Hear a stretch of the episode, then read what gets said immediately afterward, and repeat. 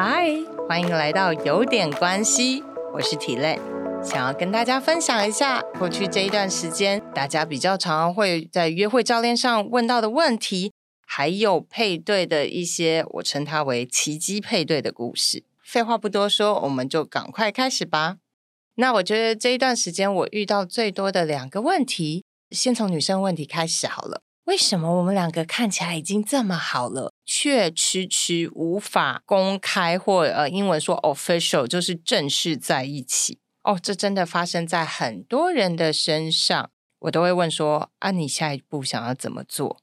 有些女生会回答说，哦，那我就是想要就是问他，拜托不要，因为当你不确定的时候，他就是有几率会说 no，而且不要忘了，永远记得。我们很多人常常都会觉得，最好的在一起是自然而然在一起。啊，所谓自然而然，其实就代表没有好像要特别说，那你要不要做我女朋友啊？嗯，好，这好像就是有一点没有必要的事情。可是大部分女生也会跟我说，没有啦，我不要问啦，因为问了如果不成也很尴尬。没错。当你已经知道，如果你已经想清楚，说我也没有要求一定要多公开，譬如说现在真的也越来越没有人在脸书上面这样曝光，但是至少我们两个之间是确定的，不是有一点暧暧昧昧，到底我这个周末要不要等你，或什么要问不要问都很尴尬的时候，我其实会鼓励大家是，反正问不是一个好选择，所以一定不要问。那不要问，我们还能做些什么呢？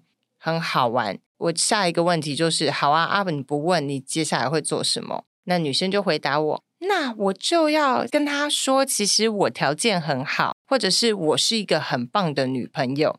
今天如果你不是一个很棒的女生，你今天不是一个很吸引人的女生，他为什么要跟你在一起？他为什么要花时间跟你去约会？所以其实他应该 somehow 已经知道了。所以通常在这个情境之下，我会说。男生都是被一些你想象不到的事情给卡住。我有听过男生给我的答案是：我觉得好像在一起以后就没有自由了，或是我觉得我自己单身的时间还不够多。他不担心被人家觉得无缝，但他老实说，也觉得自己好像太快又跳入下一段感情，这样子好像中间玩乐的时间不够多。刚刚随便讲的这两个，其实都跟你好或不好没有关系。再说一遍，如果你不好，他根本就不会花时间在你身上，他根本就去找别人了。所以拉回来说，我会鼓励大家，在这个时候，既然我们也知道不要去直接问说，哦，现在我们到底是什么，然后也不适合说，哎，我好棒棒。其实我常跟大家建议的方式就是，你就当做已经在一起，你会做什么？简单来说，我们拉回来。刚刚的那个情境啊，我不知道周末到底要不要预想他会跟我出来。如果今天你们已经在一起，我预设你应该就会问啊，这个周末要做什么，或这个周末我要去哪，你要不要跟？你就变得很自然。然后同样的，很多时候我们在刚开始两个人互动还不熟悉，可能小手也没牵也没亲的情况之下，身体接触也不会这么多。饮料一定也是你一杯我一杯。如果我要给你喝我这一杯，我还要吸管换另外一边，或者是打开来。你会做很多这种小动作。刚开始的时候，小动作的确是，如果你不这样子去换吸管，就会很尴尬，因为我我也没有想要喝你的口水。但到了某一个程度的时候，你做这件事反而就来的见外了。所以我就鼓励大家，在这个时候把所有事情变得很正常。我觉得这饮料很好喝，你要不要喝一口？直接嘟过去。我觉得你那个看起来很好喝，就自己拿过来喝一口，让男生觉得第一个，哎，其实你对于这件事很轻松，不会让人家觉得你好像故意。知道也有一种人是，我故意要表现我们两个很有距离，让你赶快跟我表白，大家只会觉得你很有距离结束。所以在这个情况之下，你要做的事情其实是让他觉得，哇，我们在一起真的就很轻松、很自然，这样就很有可能自然而然在一起。第二点更重要的是，当你很自然的时候呢，他也慢慢可以想象得到，哦，原来跟你在一起大概会是长这个样子。所以很多时候所谓的自然而然，有点像是你就让人家知道跟你在一起的光景会怎么样。那因为他已经进入了你的自然而然的这种男女朋友之间的互动，反而他开始体验到一个不太一样的互动方式。他可能喜欢，他可能不喜欢。喜欢就发现原来跟你在一起没有什么不好，不喜欢你们就不用变 official，不是吗？所以拉回来，我真的很鼓励大家的是，你不要担心他不喜欢你，因为他不喜欢你，他不需要花时间在你身上。同一时间，你要证明的不再是你有多好，你有多漂亮，你有多温柔体贴，你要呈现的是跟我在一起就是这样的生活。你你想要吗？我相信一定会有更多事情持续的这个发酵。接下来，我们就要来讨论男生的问题。我遇到男生问题，其实比较常遇到的，反而是我要怎么样变得更吸引人这个问题。你直觉啦，直觉，不好意思，我可能是有一些刻板印象。你总直觉觉得他应该是一个超宅男才会问的问题，可实际上不然。因为我发现，无论这些人条件，我们这样说啊，社经地位好或不好，都不一定代表他们很吸引人。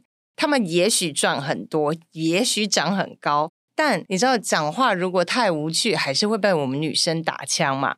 所以就会常常遇到男生会问我说：“请问要怎么样变得更吸引人？”就这个部分来说，我觉得很有趣。我通常会推荐大家，第一个找到你自己的喜好。当你不是一个万事通，而你也不觉得你要赢全世界女生的欢心。你重点其实要找到的是一个自己喜欢的对象，然后相处的很舒服，这个是最重要。所以记得你的吸引力其实不是要对大众，而是对某一个人。当你想完他不是对大众的时候，你就不用把自己当做是一个明星，我一定要完成某一些事情，比如说要够帅、够高，然后穿着够有型。可你看，即使有型，每个人的型也不一样啊。到底是那种斯文型呢，还是那种运动型、阳光型什么的，或者是文青型？我通常讲完这句，男生就说：“哦，所以我要哪一个型啊？不是啊，不是我叫你说啊，我们所有人都往阳光行走，然后因为女生喜欢阳光型，然后你就阳光。不是，我比较推荐客户的都是找出你自己的兴趣。给大家一个例子好了，他就是一个工程师。”他其实很好玩。他来的时候，我有感觉到他很想要让自己变得不一样。然后为了这个，他还去过很多的这种什么约会教练的课程。然后我永远记得他第一次来的时候，他的 A P P 出现的照片，竟然一个是唐装，另外一个是极富造型的那种上衣，很前卫的穿着。然后我看了之后说，呃。这你选，他就很坦白，他说啊，没有，我之前我去另外一个地方，然后他们帮我形象打造是这样，那为什么要穿这个？他说哦，因为他们就觉得这样穿好看。我没有开玩笑，我今天有一个客户女生，她的兴趣就是京剧，她真的会去翻这些京剧啊、文史这些的时候，你穿的唐装，我觉得还蛮配她的。对她来说，她就很能理解唐装的美也好，或者她很喜欢中国历史的这些故事也好、文物也好。那你会吸引到他，但除了他以外，我说真的，现在有多少人是喜欢唐装这类的？好像蛮少。然后又转过来说，那我们讲他刚刚那个比较设计师的 style，穿上那衣服就会问你你是做什么的，然后你下一句跟我说你是制造业工程师，我就呃，那个形象跟他本身的工作其实就搭不在上面。那我下一个，如果假设我真的觉得你的外形也还不错，第一眼让我觉得 OK，我想要多跟你聊一聊。那你喜欢看什么展吗？因为你就会直觉想他是很设计的人。其实我不看展，所以我会很鼓励大家是真的找出你自己的兴趣，从你的兴趣出发才比较好，容易找到你的角度。好，拉回来啦，我们就用这个人来说好了。后来他就说我想要有质感一点，他就一直跟我讲质感。我就说来，我们先停一下，我想要先叫你会去做一件事，给我乱翻 IG，去找出你觉得有质感的账号。在 IG 上面找出你自己的兴趣，那他也听我的话，乖乖回家就开始找找找，看了有兴趣的时候啊，就寄给我，全部在同一时间拉出来，你就会发现，哎，其实你喜欢的就是建筑物，而且是古迹类的建筑物。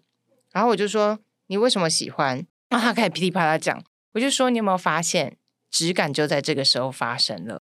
因为当我问你问题的时候，你其实有东西回答。而且这个东西是众人本来就已经觉得它是有质感，因为我今天给你的功课是找有质感的东西给我。其实我们可以从你觉得的质感出发，然后去讲你有兴趣的东西。我说那一瞬间，真的突然就觉得你懂好多。当他很笃定的在讲话那一刻，他整个人就亮起来。所以，如果一句话说我想要变吸引人，其实我最鼓励的是找出你自信的那一块。好哦，我们回答完两个问题，给大家一个故事好了，一个奇迹配对的故事。今天想要讲的这个奇迹配对真的超感人。它其实是在我们 A I M A P P 上面互相认识的。女生住韩国，男生住台湾。很好玩是，女生那个时候其实就想要找在台湾的人，可是一直没有机会。男生其实也没想太多，你知道，男生上交友网站就是努力想要认识人。总之，他们两个很幸运的在 A P P 上面认识，聊了也很顺利。他们其实很快的就蛮 hit it off，就是蛮感觉蛮合的，然后聊的也蛮尽兴的，然后也觉得两个人很早就开始在安排各种的可能。他们应该是在 COVID 之前，如果没记错，其实就已经开始交往了。但交往的过程当中也很辛苦，其实中间经历了 COVID，所以不太能飞来飞去，不能见到彼此。大家也知道，在 COVID 的过程当中，其实遇到很多人的工作都会有一些变动。总之，他们两个自己本身也有一些工作上的异动，然后导致于大家真的在过程当中，真的会觉得好像快不行了。我觉得可以感受到那个时候的心态。就是一路的过程当中，人都会有所谓的哇，你在一个地方，我在另外一个地方，然后又这么多不确定，尤其是在 COVID 的时候，你都不知道什么时候可以开放边境。再来，连工作都有异动，都没工作了，你就会觉得天哪！如果他还不能跟我结婚的话，那我为什么还要跟这个人在一起？那我觉得在这个过程当中，其实我因为跟很多有这样子类似经历的人聊过这一件事。就会发现，其实有这个想法不是一个错。你知道，很多人说我不能这样想，这样想感觉就是我好像在 cheating，我就是在想不好的事情。其实我反而鼓励大家的是，既然都还没结婚，其实在每一个思考的瞬间，都可以重新审视一下，到底有没有更适合的人。我反而比较担心的是，有这种情侣，就是。因为你们周围的人都说你们两个不应该在一起，所以他们就我偏要在一起，我拼了命也要在一起。他们两个脑子中只剩下我们要在一起。可是其实约会的过程那算是一个试用期。哎，我已经选了你，你已经选了我，但是我们到底合不合适，要经过试用期。我们真的是一起工作看看，一起相处看看，一起跟两边家里互动看看，才会知道我们的三观有没有合啊。然后生活习惯有没有和等等等，所以那种因为想要排除每个人的这种说不好而硬要在一起，反而都会忘了，其实你应该要检视一下旁边人适不适合。而通常这样的人到最后反而很容易离婚，因为他会发现，哇，我坚持了那么久，然后抵抗了这么多其他外面不看好的想法评论。最后我在一起来发现，哇，我们生活习惯不一样，哇，原来我的那个三观有某一个小东西或教育理念是不一样，这很容易就分了。所以拉回来，他们的确遇到了这些情况，而他们选择就是他们真的就没有那么赶的要结婚。说真的，从一个你知道 A P P 是我做的份上，就会觉得哈，我的成功 couple 又要没了，有一点小小的觉得失望，但又觉得如果是对的人，最后就会走在一起。所以很有趣的是，到了最近，他们终于拍了婚纱照。男生在过程当中也顺利的再找到了新的工作，然后反而一切就变得顺利。他们也经历了这一段感情，那也因为时间的拉长，更让他们有机会可以互相聊聊彼此的三观、价值观、生活习惯等等，帮助到后来未来在一起的时候，其实都聊过，反而后面会比较少的冲突。总之，很开心的是，对我又积得了。他们现在真的是结婚了。那在这个的最后呢，想要分享一下，其实，在过程当中，真的远距离感情不容易维系，但其实也有它的小秘诀。今天就想要最后分享一点小秘诀喽。首先，第一件事情，我会鼓励的是，两个人距离越远，回讯息速度要越快。因为你在远距离的时候，人就会想你现在要做什么，就会自己开始设想是不是有同事找你等等等。所以越快回越好。即使你有事，就让他知道你有事，让人家少一点点这种会去想太多小剧场的情况。但转过来说。今天如果我们都在同一个城市，我觉得把它拉一点点距离，反而让对方知道，其实我也有我自己的事情要做哦。所以我真的回复就不会那么快。硬要见面的话，今天晚上下班之后，我们都可以找时间出来吃饭、见面、喝杯酒都可以。再来第二个，在远距离的时候，每一次的分开，我建议都一定要约好下一次见面的时间。你知道，当你做了一份烂工作的时候，你就每天想，我不知道我什么时候这一份工作才有做完的一天。相反的，有一个很辛苦的专案，当你知道有结结束的那一天的时候，其实人会比较知道怎么去配速，很像是马拉松。只要我知道我还有多少力气，这个还有距离多远，就有机会都跑得到。所以务必每一次的离开都先约好下一次见面时间，即使这代表的是半年，至少我知道半年后我就会见到你。总之，让对方知道这个时间，自己也知道这个时间，会有一个不会这么累的感觉。最后一个打电话很重要，很多人都跟我说，你知道吗？我为了打电话花了多少的时间，然后在我那年代花了多少的钱。如果我们只是单纯就维系感情来说，多打电话的次数远比一次打多久来的重要，因为那就是一个哇，时时刻刻会一直听到你声音的那个状态，而不是花了很多时间打给我，但剩下的时间呢？我承认我小时候跟我远距离的男朋友讲过八个小时的电话，可是你就会觉得，那我早上去睡觉的时候，他刚好就出去 social，你就会觉得，哼，我又不知道你要去做什么。其实人还是会有一点害怕的感觉，会想太多的感觉。所以，与其一个电话打很久，因为我也知道很多男生其实不喜欢讲很久的电话，没关系，至少你时时刻刻让他打，打到他烦，他就不会再跟你讲那么多，这不是更好吗？好哦，今天最后就是给大家分享了这个远距离的三个小秘诀，希望大家有学到，也可以帮助到大家面对艰难的远距离。好喽，希望今天你会喜欢我分享的内容。大家还有任何的问题，也欢迎私讯或留言，让我们知道。别忘了帮我评一个五星评论。那有点关系，我们就下次见喽，拜拜。